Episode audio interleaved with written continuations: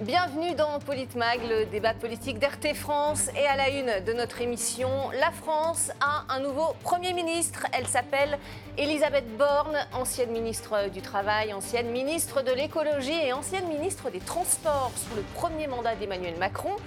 Est-elle l'incarnation du renouveau promis par euh, le chef de l'État? L'exécutif va-t-il faire du neuf avec du vieux? Pardon, ça n'a absolument rien de personnel. En tout cas, on va en débattre et euh, exit Jean Castex, donc, et son style bien particulier. Euh, morceau choisi par David louis Louis. Regardez. L'émotion de Jean Castex lorsqu'il passe la main à Elisabeth Borne, celle qui fut sa ministre du Travail. Après 22 mois à la tête du gouvernement, le Premier ministre sortant fait ses adieux, non sans humour. La fonction, chère Elisabeth, n'est pas davantage exempte d'exposition et de critiques. On dit même qu'elle a été créée pour ça.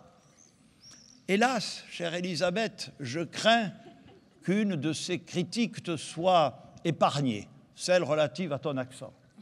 Personne n'est parfait un accent qui lui vient des Pyrénées-Orientales où il a été maire. Celui qui se revendique gaulliste social a d'abord été chargé par Emmanuel Macron de coordonner la sortie progressive du premier confinement avant de devenir Premier ministre. Pour les Français, il restera le monsieur déconfinement qui a reconfiné le pays, toujours prompt à donner l'exemple. Le style Castex, souvent moqué sur les réseaux sociaux avec des bourdes lors de ses nombreuses conférences de presse, en pleine crise sanitaire.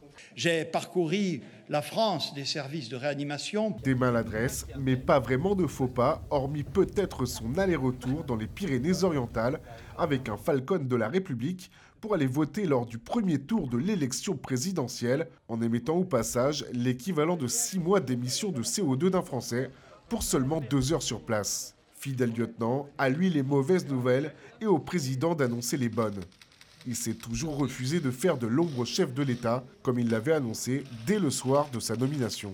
Je ne suis pas ici pour chercher la lumière, je suis ici pour chercher des résultats. Jean Castex quitte Matignon à pied. Il dit n'avoir aucun remords ni regret, mais sans projet non plus.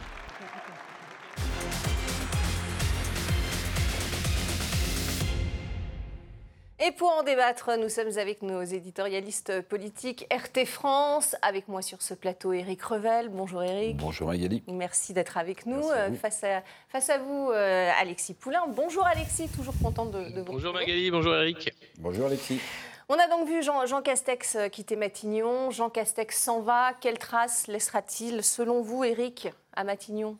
Écoutez, moi, je vais peut-être vous surprendre, mais euh, c'est un personnage que j'aime bien. Alors, je l'ai j'ai été parfois le premier ou le deuxième ou le troisième à critiquer euh, ses maladresses. Vous vous souvenez sans doute de ce sketch où il cherche ses lunettes Oui.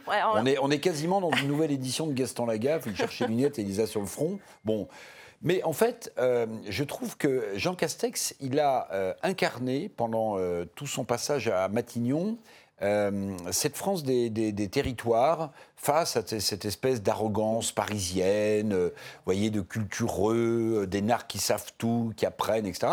Et Jean Castex, finalement, il aura symbolisé ce type de personnage, et je trouve que ça fait du bien à la politique française. Je trouve que il n'a pas essayé, je veux dire, il n'avait pas de destin, il n'a pas de destin élyséen. Il n'en a, pas voulu, en tout cas. Non, il n'en a pas voulu. Et et en fait, il a, d'une certaine manière, il, a dit ce qu'il voulait faire, il a fait ce qu'il voulait dire, c'est-à-dire au service euh, de la République. Voilà, c'est ce qu'on appelle un, un, bon lieutenant. Un bon, un, bon lieutenant, un bon collaborateur. Il incarne bien euh, cette façon euh, des territoires, des maires de province, des, des, présidents de conseils départementaux, d'incarner en fait leur circonscription, leur mairie localement. Et je trouve que son accent, bon, euh, non, moi ça m'a. Je, trouve ça le rendait plutôt sympathique. Ça donnait de, ça donnait de, de, de la, la, de, la, fraîcheur, euh, de, la, de la crédibilité, de la vérité même, je trouve. Et je vais vous dire, euh, il est resté quoi, 22 mois, on a mmh, dit, à 22 mois, c'est ça. Ben, moi, j'ai presque une nostalgie de Jean Castex euh, à, Matignon. Voilà, on parlait d'Elisabeth Borne tout à l'heure, mais... C'est pas le même style, hein. voilà, on va un, en parler. Bon, un bon serviteur de l'État, un, sens républicain affirmé. Alors, il venait de la droite, hein, il avait travaillé avec Nicolas mmh. Sarkozy, bon, gaulliste social. mais je trouve qu'il a, il a, il a donné un, un nouveau visage au poste. Voilà moins technocrate, même si on a dit que c'était un technocrate de droite. Moi, je trouve qu'il incarnait voilà, euh, cette France euh, des territoires, cette France de la province. Alors, vous ne faites pas si bien dire, puisque maintenant que Jean Castex est, libéré de, ses obligations, je vais vous poser la même question, Alexis. Euh, que va-t-il faire? Écoutez. Je vais retourner dans mes Pyrénées. Il faut que je repeigne mes volets et ma rambarde qui ont pris un coup pendant deux ans. Il n'est pas du tout déconnecté de la vraie vie, Jean Castex, finalement. On peut lui reconnaître ça, non? Alors, c'est une, interview dans le Parisien où on apprend également que Jean Castex, hein, sur les 680 jours qu'il a passé euh, à Matignon, a passé quand même plus de 361 jours en voyage. Hein. donc, un jour sur deux, euh, dans un Falcon ou pas. Euh, donc, c'est quand même quelqu'un qui a beaucoup bougé. On parlait de ce, Falcon pour aller voter. L'idée, c'était bien sûr de se reconnecter aux Français, hein, de ne pas être déconnecté, mais n'empêche, voilà la, réalité derrière l'image bonhomme avec l'accent du Sud et le côté je vais repeindre ma rambarde. Euh, Jean Castex, c'est effectivement l'ancien secrétaire général adjoint de l'Élysée sous Nicolas Sarkozy. Euh, il a été monsieur euh, déconfinement. Il était en charge aussi, je crois, c'était du comité olympique ou d'une des émanations du comité olympique. voilà, donc il y a eu à la fois la, comédie qu'il a pu jouer et la réalité de ce, ce, Premier ministre qui a été le Premier ministre du Covid. On s'en rappellera comme ça, finalement, on se rappellera de ses conférences de presse hebdomadaires avec Olivier Véran, où semaine après semaine, des nouvelles règles arrivaient l'auto-attestation de sortie, les masques, les couvre-feux. Euh, ensuite, ça a été euh, euh, la campagne de vaccination, évidemment. donc voilà, Jean Castex. je crois que pour lui, évidemment, ce sera difficile de rebondir après ça. Il en est conscient. Et puis, il n'a jamais voulu faire d'ombre à Emmanuel Macron. C'est d'ailleurs pour ça qu'il avait été choisi. Hein. Le casting a été fait de cette façon-là. Et Elisabeth Borne marchera sans doute dans ses pas de techno discrète mais efficace. Jean Castex aura Hein, les, mesures qui étaient décidées en Conseil de défense sanitaire sans poser de questions par rapport à ces, à ces mesures.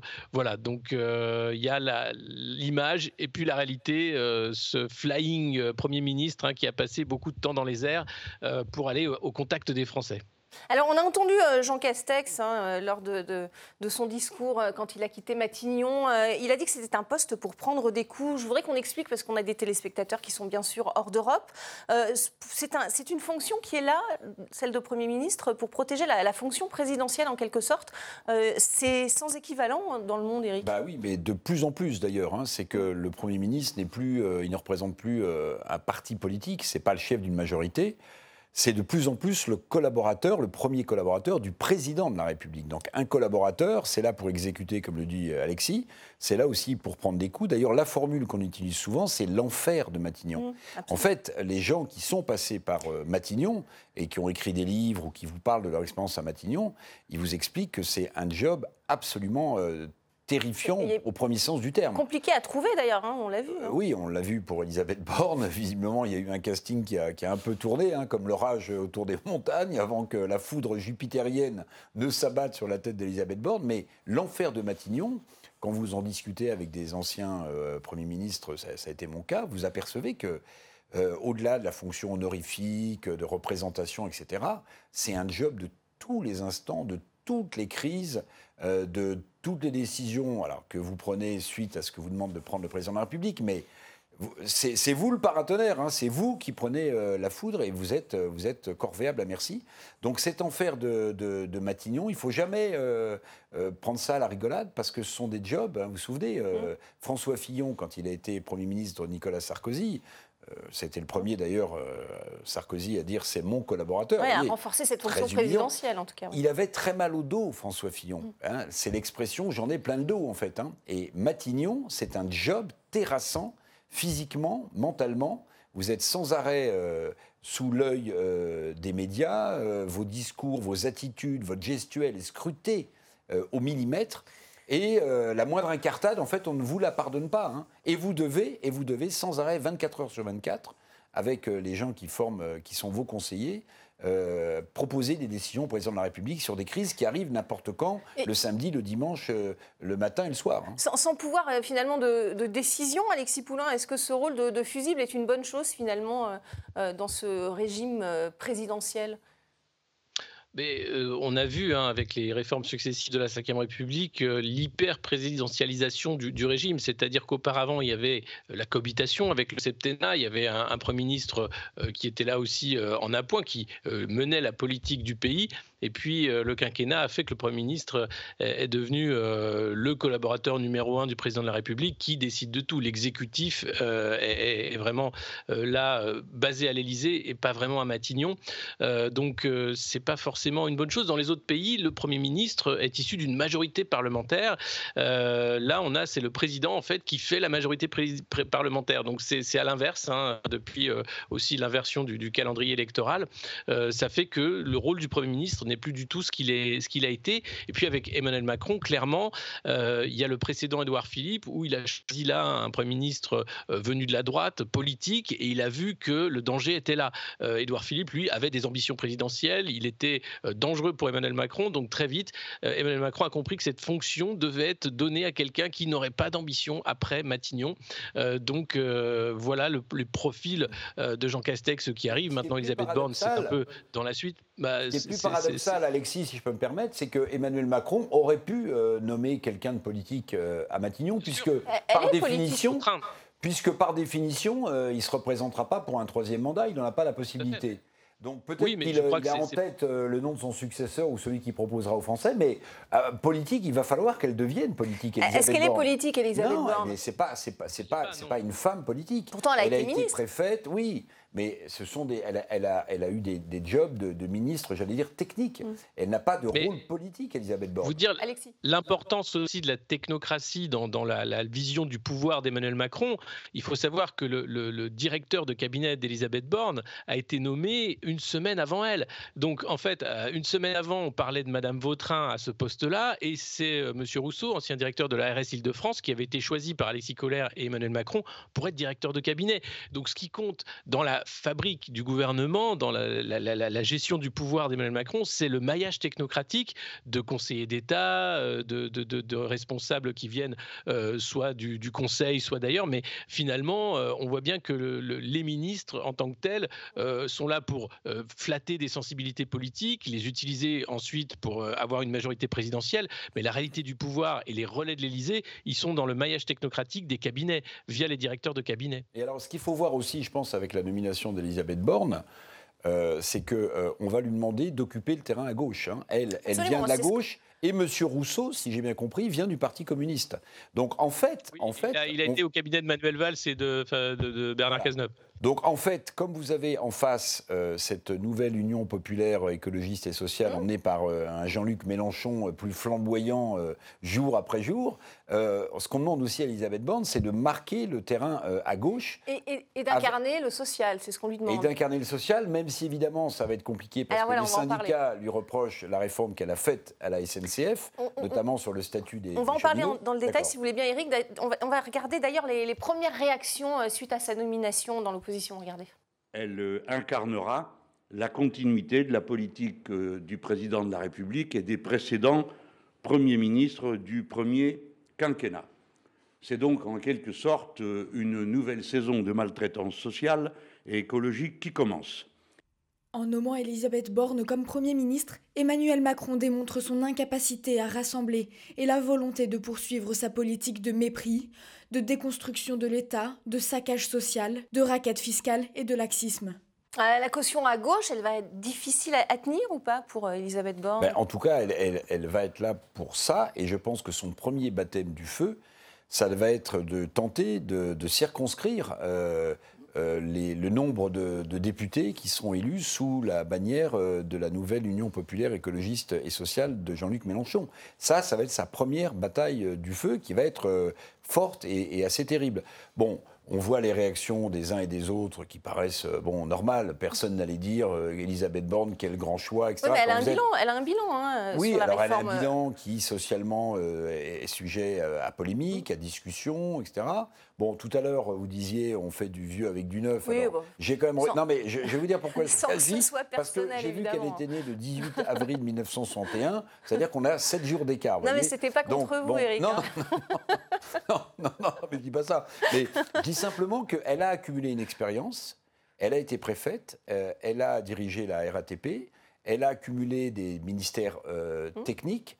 Et c'est sans doute le plus petit. Et, et elle a aussi une dimension euh, écologiste. Euh, c'est sans doute le plus petit dénominateur commun qu'Emmanuel Macron euh, a trouvé, puisqu'on dit Mmh. que jusqu'au dernier moment, il pensait nommer Madame Vautrin, euh, qui, est une, euh, qui s'était opposée au mariage pour tous, qui, est, euh, qui vient des, des Républicains, Voilà. à sa place. Mais- que la levée de bouclier des cadres de la République En Marche, Renaissance, Mmh. Ensemble, enfin on ne sait plus comment on les appelle, a été telle que finalement, il a rétropédalé euh, pour nommer finalement Madame Borne, qui était un choix qui avait été donné en pâture aux médias il y a déjà euh, plusieurs semaines, vous voyez. C'est vrai. Donc tout ça donne quand même une impression un peu de, de confusion. Le, petit, le plus petit dénominateur Dénominateur commun. commun, c'est Madame Borne avec tous les chantiers qu'elle a devant elle. Parce que n'oubliez pas, il y a la réforme des- des re- de la retraite Mmh. dans ce pays qui est en train de fracturer complètement les syndicats en France. Je ne sais pas si vous avez vu. La CGT veut emmener la CFDT et la CFTC sur l'idée qu'il faut imposer une retraite à 60 ans. Et la CFDT et la CFTC sont en train de se désolidariser de la CGT en disant non, tout ça n'est pas responsable, sans soutenir complètement la réforme à 65 ans. Donc vous avez un tas de dossiers pour Elisabeth Borne qui sont sur la table. Euh, là, il y a du pain sur la planche et il y a les législatives, premier tour le 12 juin. Alexis, euh, vous êtes d'accord avec ça quand on entend euh, Marine Le Pen ou Jean-Luc Mélenchon parler de, de maltraitance et de saccage social? Est-ce que finalement, Elisabeth Borne, c'était le meilleur choix pour porter ce que disait Eric, la, la réforme des retraites qui va être compliquée? Bah oui, euh, l'idée de- derrière la tête d'Emmanuel Macron, c'est de prendre quelqu'un qui vient du Parti socialiste pour mener les négociations et faire passer des réformes euh, qui sont majoritairement impopulaires euh, et même qui sont vues d'un très mauvais œil par les syndicats et les partenaires sociaux. Donc l'idée, c'est d'endormir, c'est de gagner du temps, c'est de faire croire au dialogue social, parler aux cheminots hein, de la suppression du statut des cheminots. Euh, Certains syndicats vous expliqueront les méthodes d'Elisabeth Borne, mais aussi sa façon qu'elle a eu de traiter ses collaborateurs. Euh, donc derrière, il y, a- il y a la volonté d'avancer très hein. vite sur Elle les réformes dure, hein. Elle est très dure, elle est très dure, euh, elle est très exigeante, euh, et puis euh, elle a, elle a cette vision du dialogue social qui va jusqu'à un certain point, et puis ensuite on passe à autre chose. Donc donc il y, a- cette volonté-là évidemment, et puis jusqu'à présent, si on, Emmanuel Macron nous parlait de quelqu'un de sensibilité de gauche et écologique, bilan écologique de Madame Borne, c'était la réintroduction des néonicotinoïdes, hein, ces, ces insecticides tueurs d'abeilles, alors même que l'Union européenne finalement revenait Ah, on a une petite coupure. Je vais en profiter d'ailleurs. euh, on parlait d'écologie. Euh, elle a d'abord été ministre de l'écologie de 2019 euh, à 2020. Elle, elle a été chargée, on l'a dit, de, de cette fameuse réforme euh, ferroviaire. Alexis, vous nous entendez? On parlait d'écologie. J'en Oui. profite. euh, Emmanuel Macron a dit qu'il voulait un super Premier ministre écolo. Écoutez, c'était à Marseille voilà. lors de son discours de campagne. pour placer l'écologie au cœur du nouveau paradigme politique. Comme au XIXe siècle, où face aux défis éducatifs, Jules Ferry était à la fois président du Conseil et ministre de l'instruction publique. Mon prochain Premier ministre sera directement chargé de la planification écologique. Vous parliez du bilan, Alexis, écolo- écologique de, de la nouvelle Première ministre Elisabeth Borne. Quel est-il euh, quand elle était aux manettes? Eh bien, le bilan, c'était la réintroduction des néonicotinoïdes. hein. C'était ces insecticides euh, tueurs d'abeilles, euh, alors que l'Europe euh, allait à l'encontre de ces lois. C'est bien sûr la Convention citoyenne pour le climat qui n'a servi qu'à occuper quelques citoyens et aucune mesure finalement n'est entrée dans la loi. Euh, et donc, c'est un, bilan quasiment inexistant. Donc, euh, attendre euh, quelque chose d'écologique aujourd'hui, on voit qu'il y a plusieurs chantiers, euh, les énergies renouvelables, l'énergie de toute façon, qui est un, un des sujets majeurs avec la crise ukrainienne, les transports évidemment. Euh, et puis tout ce qui va être ressources, euh, et, etc. Mais que peut faire Elisabeth Borne seule? Je ne sais pas, sachant qu'elle n'a pas vraiment un, bilan euh, flatteur sur, l'écologie. C'est encore une fois une façon comme ça de, de dire qu'on fait quelque chose sans le faire vraiment. Le procès du siècle était là. Emmanuel Macron a beaucoup gesticulé, champion de la Terre, des sommets en veux-tu en voilà pour les océans, pour le climat, etc. La réalité, c'est qu'il a très peu fait pour l'écologie, comme la plupart des dirigeants mondiaux. D'ailleurs, les chiffres euh, qui ont été publiés récemment montrent que le réchauffement ne fait qu'augmenter, que euh, le, le carbone également. Euh, on n'est pas du tout euh, sous un angle de, de- de- de réduction du réchauffement climatique. Euh, bien au contraire, les courbes se euh, confirment jour après jour et c'est pas les courbes basses. Vous, confirmez Oui, oui. je, voulais juste euh, faire une, remarque et puis donner un chiffre. La remarque, c'est que quand Emmanuel Macron, entre les deux tours, hein, le discours de Marseille, emploie le terme planification écologique, en fait, il reprend le terme de Jean-Luc Mélenchon. Parce qu'on voit bien que là, c'est un argument politique pour le second tour, c'est-à-dire il essaie, si j'ose dire, de ne pas se laisser couper l'herbe sous le pied par le leader de la France insoumise, qui va faire quelques jours plus tard euh, la nouvelle euh, Union populaire écologiste et sociale. Et puis un chiffre, c'est que la transition écologique, ça c'est un chiffre donné par la BCE, la Banque Centrale Européenne, la transition écologique, elle a été évaluée à 330-350 milliards d'euros par an en Europe si on veut réussir cette transition écologique. Donc, bah, vous avez trois sources de financement. Vous avez euh, les budgets publics, mais je ne vous parle pas de celui euh, de notre pays, la France, qui est quand même dans un état déplorable. Vous avez euh, les financements des banques commerciales, des banques privées, mais qui, elles, sont assujetties en Europe à ce qu'on appelle des ratios prudentiels, donc elles ne peuvent pas financer mmh. tout et n'importe quoi. Ou alors, vous avez la mise à contribution des actionnaires, notamment des, entreprises, qui pourraient, mais 330 à 350 milliards d'euros par an. C'est le coût de la transition euh, écologique en Europe. C'est colossal. Oui, absolument. On va parler aussi de, son rôle quand elle était euh, ministre du Travail. Elle a dû gérer évidemment la, crise sanitaire. Voici ce qu'elle disait en novembre 2020. Écoutez. Ce n'est pas au travail que l'on se contamine. Il y a moins de 1% des contaminations qui se sont faites au travail. Alors, on sait que ce n'est pas le cas, hein. c'est 15% selon euh, l'Institut Pasteur. Euh, le Premier ministre, son prédécesseur, avait parlé de 29%, mais il s'était trompé de chiffre. Alexis, euh, quand on affirme ce genre de, phrases, qu'est-ce qu'il faut penser finalement pour la suite? De toute façon, euh, on peut faire dire tout ce qu'on veut aux chiffres, hein, et on a vu tout et son contraire dans, cette crise Covid. Hein, les masques inutiles aux masques euh, obligatoires sous peine d'amende. Les masques euh, viennent de disparaître ce lundi. Ils reviendront sans doute.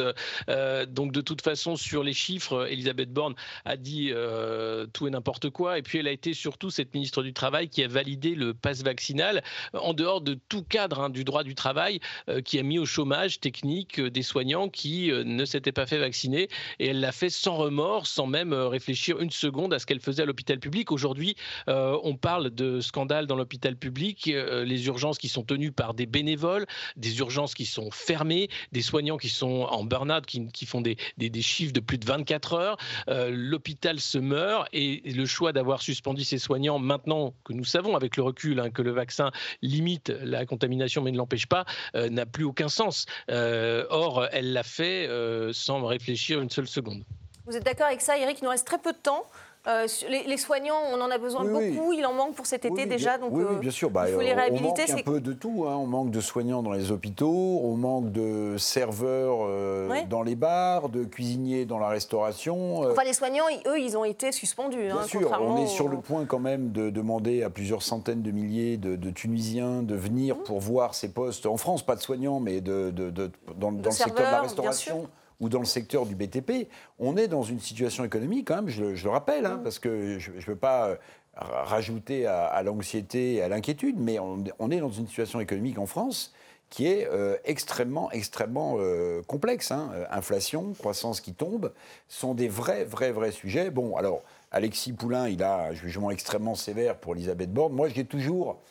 Bon, c'est peut-être mon côté un peu naïf ou optimiste à tout craint, mais je laisse toujours aux politiques qui arrivent le temps de s'installer et de montrer de quoi ils sont capables ou de quoi ils ne sont pas capables. Et puis après tout aussi, même si elle, s'est montrée extrêmement dure, et là, Alexis a raison, bon, la politique, c'est aussi faire des choix. Et je pense que l'une des raisons pour lesquelles euh, Emmanuel Macron a choisi Elisabeth Borne, c'est aussi parce qu'elle a prouvé, dans des moments euh, assez difficiles où elle avait du monde contre elle, qu'elle pouvait se tenir à une décision euh, fût-elle bonne ou fût-elle mauvaise? Eh Fût-elle contestable ou fût-elle incontestable, en fait? C'est aussi sa, marque de fabrique, Elisabeth Borne. Le problème, c'est que dans la situation sociale, communautaire, dans laquelle on est en France, il va peut-être falloir qu'elle mette un petit peu d'eau dans son vin. Il nous reste deux minutes, Alexis. Un commentaire sur le fait qu'il n'y a pas eu de femme euh, Premier ministre depuis 30 ans en France, alors que dans, plein de mmh. pays, c'est le cas. Hein. Il y a des premières ministres euh, et des chefs d'État même qui sont des, qui sont des femmes. Euh, ça donne quelle image de la France selon vous? Alors, il, faut euh, modérer, hein, parce que si on regarde la réalité, en Europe, il y a très peu également de, femmes premiers ministres, que ce soit l'Angleterre, l'Italie, euh, l'Espagne ou ailleurs. Euh, c'est pas non plus très reluisant ailleurs en Europe. On a eu des femmes présidentes en Afrique, en Amérique latine. Oui, oui, oui, mais d'accord. Mais, mais, je veux dire, c'est toujours l'exception. Hein. Il n'y a pas de, pays où on a une parité absolue, etc. Donc, et, et, le fait de dire que Emmanuel Macron a choisi ce moment-là pour dire il me faut une femme, absolument une femme, et c'était le critère officiel, un peu importe. Après bon, le côté gauche écolo, on verra plus tard, euh, c'est quand même assez, euh, assez caricatural aussi. Donc on est encore très très loin hein, de la parité en politique, mais de la parité partout. Euh, mais il ne faut pas non plus dire que la France est un pays ultra macho, parce que les autres pays à côté, c'est guère mieux en réalité. Ah d'accord, vous êtes d'accord, Eric? Oui, enfin, enfin moi, je, vous citiez la personne, enfin vous n'avez pas donné son nom, mais c'était Edith hein, Cresson, il y a 31 ans, on a son qui a été premier, première ministre, d'ailleurs on disait Premier ministre à l'époque. On ne disait pas Première ministre, on disait Premier ministre. Qui a été très peu de temps, en fait, euh, Premier ministre de, François Mitterrand. Euh, je crois qu'elle a dû rester à Matignon 11, 12, 11 mois. 11 mois, bon voilà. Euh, sa réaction, elle a été assez notable hein, puisqu'elle a dit bon, ben, bon courage à Elisabeth Borne dans un milieu politique en France qui est très misogyne. Et très arriéré même. Alors, arriéré, je ne me souviens pas qu'elle ait employé le mot, mais je, je, le crois bien volontiers. Euh, oui, je crois que la politique française demeure quand même un milieu euh, d'hommes. D'ailleurs, vous remarquerez une chose. Euh, je fais référence à Michel Alliot-Marie, qui, qui, a eu beaucoup de postes régaliens, sauf celui de Premier ministre. Elle a été ministre de la Défense, ministre de la Justice, ministre de l'Intérieur, même si peu de gens s'en souviennent. Et en fait, les femmes politiques qui réussissent, moi je trouve, mmh. jouent aux hommes politiques. C'est-à-dire que Michel Alliot-Marie, elle avait une tenue, mmh. une voix, une attitude, une gestuelle qui n'était pas du tout une, attitude, euh, j'allais dire, féminine, au sens où, c'est pas sexiste que de la défense. Mais, mais elle était extrêmement euh, rigoureuse, carrée, elle rigolait quand elle avait le temps, et encore, vous voyez ce que je veux dire? Comme si les femmes politiques en France, pour être prises au sérieux, malheureusement, étaient obligées de jouer aux hommes politiques. Ce sera le mot de la fin. Moi, Alexis, très très court, si vous voulez rajouter quelque chose, comme euh, non, c'était euh, bien dit. Et voilà, on verra euh, euh, quels, seront les, faits d'armes d'Elisabeth Borne dans les semaines qui viennent, parce que peut-être qu'elle n'aura pas des mois à ce poste-là en fonction des résultats des législatives. Absolument, on en reparlera. Merci beaucoup en tout cas Eric et merci à vous Alexis, d'avoir participé à, à ce débat. Merci à vous pour votre fidélité. Restez avec nous sur RT France.